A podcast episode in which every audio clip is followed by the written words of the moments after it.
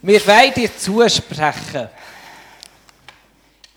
Noch wie viele von uns sagen, ja, ich bin Christ. Christ ist etwas Einzigartiges. Und der Weg, wo Gott mit uns geht, ist einzigartig. Und wir wollen von dir keine korrekte Antwort oder schöne Antwort oder das, was man will hören, weil es einfach gut ist.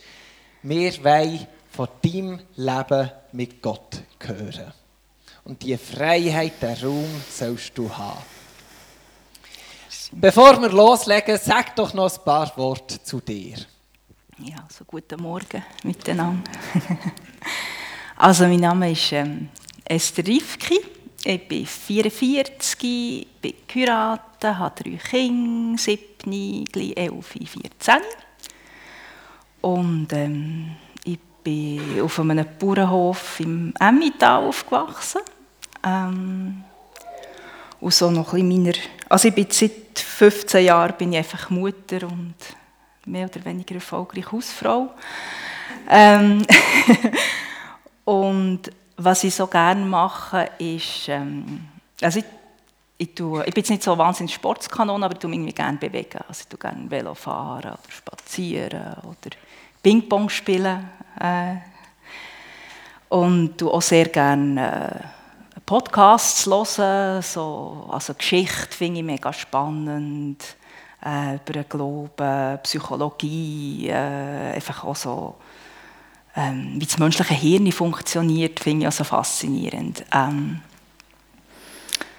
ja, und ich, habe, also ich finde Menschen einfach extrem spannend und ich habe gerne ein volles Haus und manchmal ähm, kann ich aber auch einfach gerne alleine spazieren. Merci. Wer, Esther, ist für dich Gott? Also Gott ist für mich der Schöpfer von allem. Also der Schöpfer von... Also der Herr wirklich von Leben und von Tod. Also der, der, der alles umfasst, wo, wo ihm nichts entgeht. Ähm, der, der, wo mir auch Raum schafft, wo ich wirklich kann, kann schnaufen, kann sein kann ähm, wo ich muss Angst haben muss. Einfach, wo ich, wo ich auch nicht muss Angst haben Fehler zu machen, weil ich darauf kann vertrauen kann, dass er mich liebevoll wird korrigieren Genau. Und warum bist du Christ? Warum glaubst du an diesen Gott? ähm, also die ganz einfache, also einfach ist einfach wegen Jesus. Ähm, und ich habe überlegt, ich denke, die Frage, wieso dass ich mal Christ bin, ist, also ich bin in die bernische Staatskirche geboren. Für mich ist mir die Frage, warum dass ich es wirklich gerne noch bin. Und das ist wirklich einfach Jesus. Was heisst denn das für dich im Alltag? Eben, es hat, du sagst, warum bin ich gerne noch Christ? Das hat ja etwas mit dem Hier und Jetzt zu tun. Was bedeutet das für deinen Alltag? ähm es, es bedeutet, also für mich mal wirklich die, in dieser Beziehung zu Gott wirklich den, den Raum zu haben. So. Und auch wie in dieser, in dieser Realität zu leben, dass nicht ich alles muss im Griff haben und dass ich auch nicht alles im Griff haben sondern dass da wirklich einer ist, der das im Griff hat. Ähm, und in Bezug auf Jesus ist es wirklich auch gang, also manchmal ist man ja so im Leben unterwegs und findet, ja mal, jetzt mache ich es eigentlich noch gut, das ist eigentlich eh kein Problem. ähm, und manchmal einfach, wenn, ja, wenn ich wirklich das Gefühl habe, jetzt habe ich es gar nicht im Griff, ist wirklich so, die Person Jesus ähm, ist halt wirklich der, wo, wo ja wirklich sieht, also er ist nicht für die gekommen, was im Griff ist, sondern ist für die gekommen, was nicht im Griff ist. Und dort wirklich zu wissen, dass ich dort einfach bei ihm darf dazugehören, auch wenn ich es nicht im Griff habe. Hast du ein konkretes Beispiel, wo dass du das gelernt hast, wo du merkst, Jesus gibt dir etwas, das wie außerhalb von deinen Grenzen ist? Also gerade so, jetzt so das letzte konkretes äh, irgendwie Beispiel war, wo wir da so Seelsorgegespräche hatten. Da waren wir so am Reden. Gewesen. Und irgendwie habe ich gesagt, jetzt ist so ein Gewusel und irgendwie weiß ich gar nicht, wo irgendwie anfangen, weil alles so ein Durcheinander ist. Und dann hast du wirklich hast du angefangen, von Jesus zu reden. Und das ist irgendwie so wie, ist irgendwie so wie das Meer auseinandergegangen. Und plötzlich habe ich irgendwie gesehen, um was es geht. Oder ähm, einfach so, wo, wo oder ich hatte mal irgendwie so also eine kleine Operation gehabt und dann bin ich im Aufwachshaus und irgendwie Morphium bekommen und dann bin ich wirklich so auf einen schrägen Trip gekommen und habe wirklich so, es hat mir alles auf Angst machen und dann habe ich wirklich so ein ich hatte so Angst vor einer Krankenschwester, die mich hätte behandeln sollen. Das war wirklich furchtbar. Ähm Nein, wirklich. Ah. Und nachher habe ich wirklich also es ist nicht, dass ich so, äh, so ein Jesus-Lied singen. Es gibt so ein kleines Lied, irgendwie «Jesus ist da mit mir» und so. Und dann hat es jemand gehört von außen und dann ist dann eine andere reingekommen, eine andere Frau und dann irgendwie sagen, ja, seid jetzt ihr da? Und dann habe ich das, äh, ja, das hat sich das nachher so wirklich so aufgelöst aus dieser Situation raus. Also einfach so, das sind so zwei Beispiele, ja. Wie bist du zum Glauben gekommen? Jetzt merken wir, Jesus ist mit dir unterwegs, da passieren Sachen, er, er regt Sachen in dir an. Aber wie ist es überhaupt an den Punkt gekommen, dass du zu Jesus schaust und mit ihm unterwegs sein ähm, Also eben, ich bin wirklich so, sagen wir klassisch, wirklich so äh, Berner Landeskirche aufgewachsen. Also für meine Eltern hat sicher es nicht nur eine leere Hülle. Gewesen. Also wir haben vor dem Essen gebetet oder die Werte waren schon wichtig. Gewesen, so. Und ich habe eine grosse Schwester und die hat nachher so angefangen, in der Pubertät in die Freikirche zu gehen. Das haben meine Eltern nicht so cool gefunden. Ähm, aber meine Schwester war wirklich so mein, mein grosses Vorbild. Gewesen. Also als Kind hatte ich wirklich das Gefühl, gehabt, das ist Superman ähnlich für mich unterwegs. Gewesen. Und dann... Ähm, habe ich das, hat mich das einfach angefangen interessieren und meine Schwester hat es natürlich auch cool gefunden und so weiter, ähm, meine Eltern nicht. Ähm, und nachher habe ich auch angefangen, in der Pubertät, so irgendwie auch mal so in Freikirchen reinschauen. Und irgendwie hat es nie so Klick gemacht. Also ich war in verschiedenen Orten auch ein bisschen und irgendwie... Ähm, aber wenn ich wirklich in den Evangelien, also es hat auch ganz viele Zeug, die ich doof gefunden habe, aber echt der, der Jesus, also die, wie er mit den Leuten umgegangen ist, was er gesehen hat, das hat einfach eine Faszination gehabt, eigentlich fast entgegen meinem, meinem Verstand. Und nachher habe ich, ähm, als ich etwa 22 war, hatte ich die Möglichkeit, äh, für längere Zeit nach Russland zu gehen, so mit Studentenaustausch. Und ich schon bevor ich gegangen bin, habe ich wirklich auch so gesagt, irgendwie Gott, ich will wirklich mehr von dir irgendwie erfahren, ich will irgendwie das so, ja. Und dann bin ich also wirklich so ganz, ganz im fernen Osten von Russland, also fast Vladivostok, also nicht ganz, aber wirklich so vier Monate der gewesen. Und dann bin ich wirklich so einfach auf der Straße angequatscht worden, also so à la Strasse, also nein, es nicht wirklich offizielle Strassenevangelisation Aber ähm, ja, dann bin ich bei denen, irgendwie Church of Christ ist das gewesen. Und nachher bin ich bei diesen Abend ähm, am Sonntag oder bei dieser Versammlung bin ich gegangen. Und das hat mir gefallen. Und es ist halt einfach auch so, ähm, so die menschliche Wärme, also so die, ähm, es ist halt nicht so distanziert, wie es viel in der Schweiz funktioniert, wo man ja anschaut, dass man lange auf die Füße schaupert und dort schaupert man die ganze Zeit auf die Füße. Und das gehört irgendwie dazu.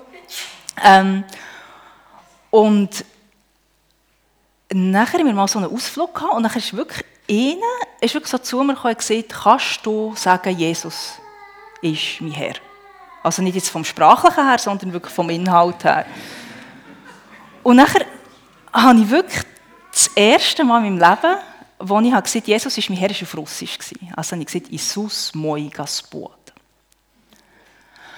Und rein, also es war nachher so, ich ich bin nachher irgendwie zurück in das Studentenwohnheim und meine Wohnpartnerin ist für ein paar Tage nicht da gewesen, ich bin alleine in diesem Zimmer und dann habe ich ein Tagebuch geschrieben und gebetet Und dann hatte ich wirklich plötzlich so wieder den Eindruck gehabt, dass Jesus in diesem Raum ist.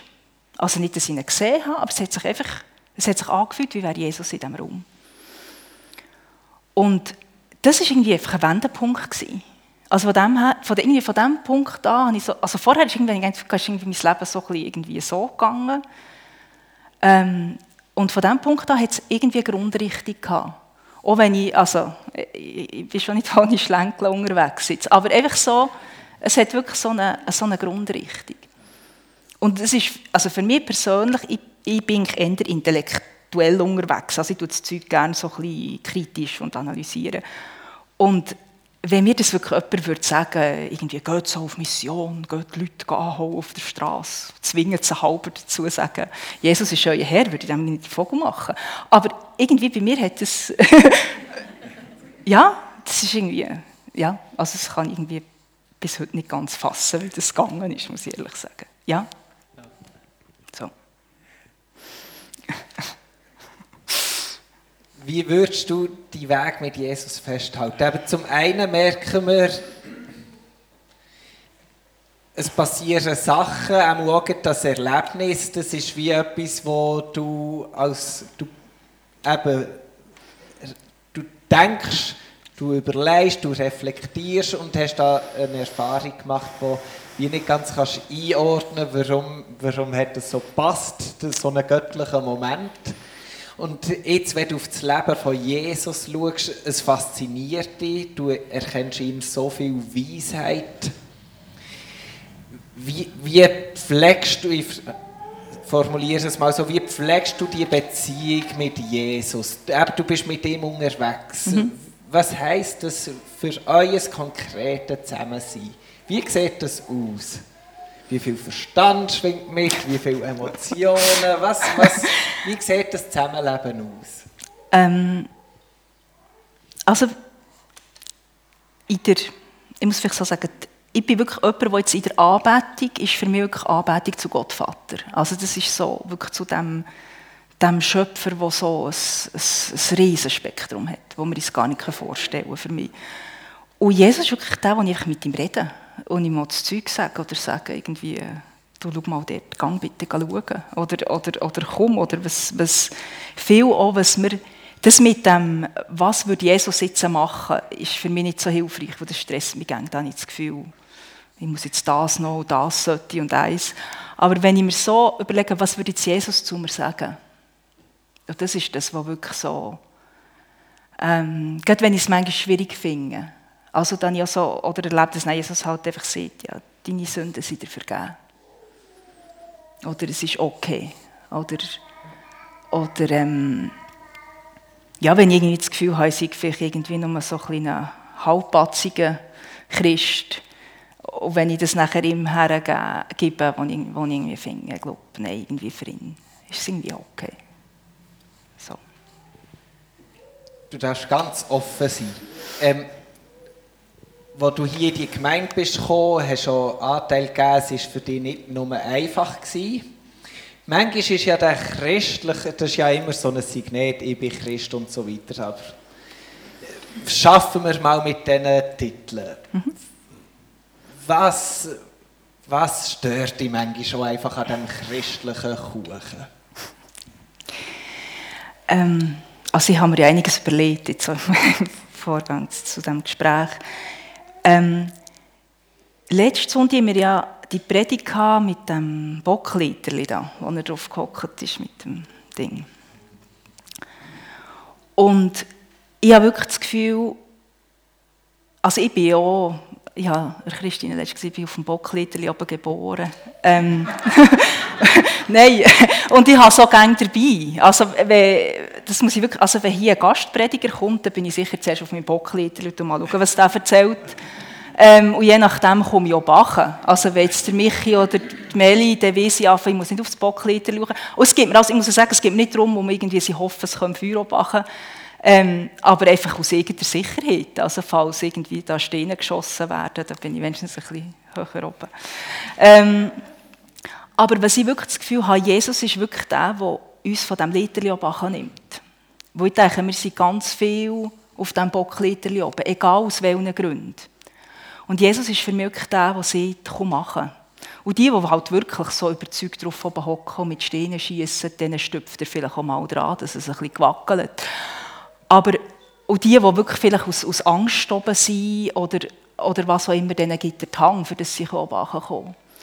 Und ich habe manchmal schon so das Gefühl, Jesus ist eigentlich, also ich glaube, mit Jesus hat man alles und nichts. Man hat eigentlich nichts, was man dieser Welt kann Eindruck machen kann.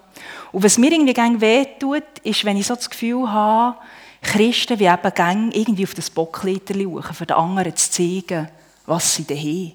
Also irgendwelche grossen theologischen Konstrukte oder irgendwelche Sachen für griechische Philosophen zu beeindrucken oder weil sie irgendwie so super fromm und moralisch oder was auch immer. Einfach gang. Und ich denke, es ist eine Tendenz von uns allen, oder auch von mir, auf das schauen zu wollen.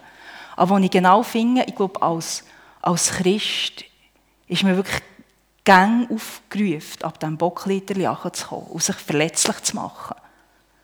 Und eben nicht, und eben nicht irgendwie zu beeindrucken. Ja. Sondern wirklich auf dieser, auf dieser verletzlichen Ebene zu sein. Es ist eine schwierige Frage, aber angenommen, du hättest Jesus nicht in deinem Leben. Du sprichst ja sehr fest davon. Er begleitet dich, er, er fasziniert dich, er gibt dir Orientierung in deinem Alltag. Er schüttelt am Bockleiterli. Was wäre echt mit dir, wenn es den Jesus in deinem Leben nicht gäbe?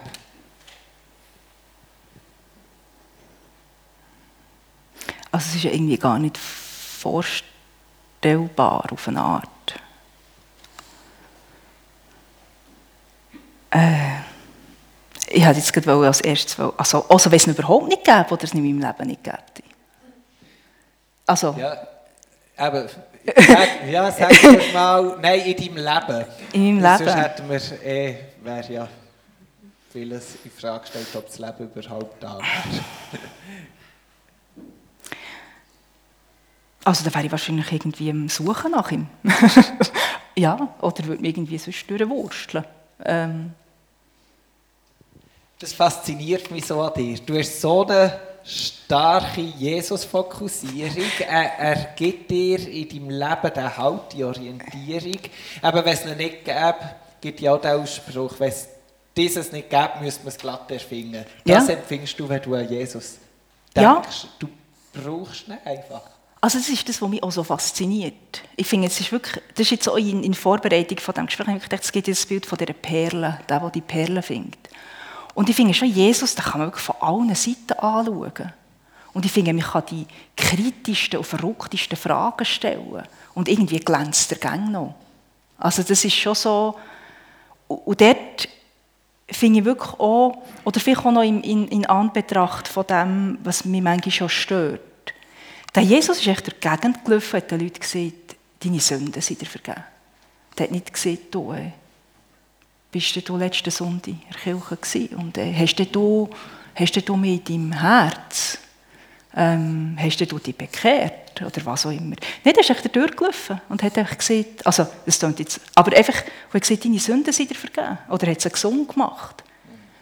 Und ich finde dort auch, ich habe mal ein Ding, wo ich wirklich die Evangelien gelesen habe und nur gelesen habe, was Jesus gesagt hat. Wo ich finde schon, es ist so Gefahr, dass es so viel darauf kommt. Also, dass irgendwie, und der eine hat irgendwie auf die mit dieser Technik und dieser Art gute Erfahrungen gemacht und nachher wird irgendwie gesagt, alle müssen so. Dabei hat es vielleicht nur bei ihm funktioniert. Wirklich einfach den, den Fokus wirklich auf Jesus zu haben und wirklich zu, mal zu hören, was hat er eigentlich gesehen. Und nicht noch der ganze Klimbim drumherum. ja. Ja. Gibt es denn auch Sachen, wo der Jesus bei dir ein bisschen? Oder wo du sogar enttäuscht wirst und denkst, hey, aber Jesus, was soll das? Ähm also sicher schon so der, es gibt ja so einzelne Stellen, wo er wirklich so, schon so relativ hart überkommt. Also wo er irgendwie... Äh ähm, ja, sieht irgendwie, äh, was willst du noch, die Vater beerdigen?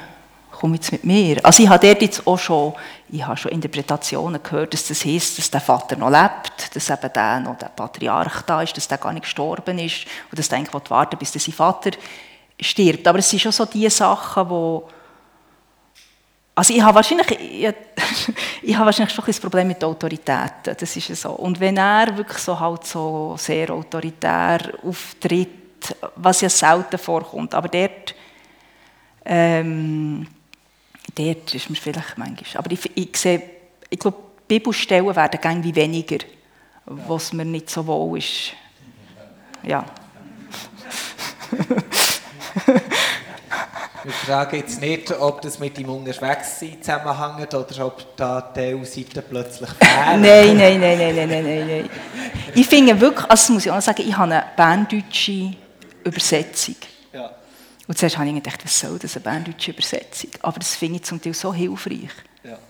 Weil es irgendwie so, so näher ist auf eine Art für mich. Ja. Wie ich schon gesagt habe, ich spüre bei dir eine enorme Faszination für den Jesus. Jesus, der, der so gute Antworten parat hat, der so viel Gutes tut, der Leute heilt in jedem Bereich des Lebens.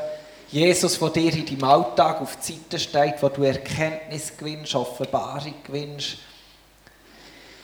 Angenommen, sämtliche Kameras wären jetzt von dieser Welt auf dich gerichtet. Du würdest in jede Sprache übersetzt werden.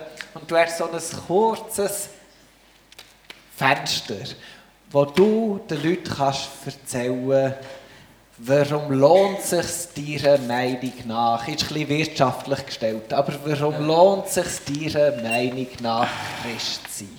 So eine Essenz aus dem ganzen unterwegs sein von Gott und dir. Was würdest du dort sagen? Ähm, ja, was Jesus gang wieder schafft aus diesen Konstrukten, aus diesen Machtkonstrukten, die die Menschen machen, wie durchzudringen zu den Leuten. Also dort, wo, wo wirklich die, die Mächtigen und die Reichen sich den Jesus eigentlich wie unter einen Nagel nehmen, für das Volk gefügig zu machen, ähm, bricht er einfach gang wieder durch und kann die Leute berühren und kann sie frei machen, obwohl das eigentlich äh, äh, vielleicht die Idee von der Institution das Gegenteil war. Ja. Merci. Ich werde noch kurz das Fenster auftun. Rück, also Rückfragen oder weitere Fragen, die euch vorne seid? Von allem, was ihr jetzt von Esther habt gehört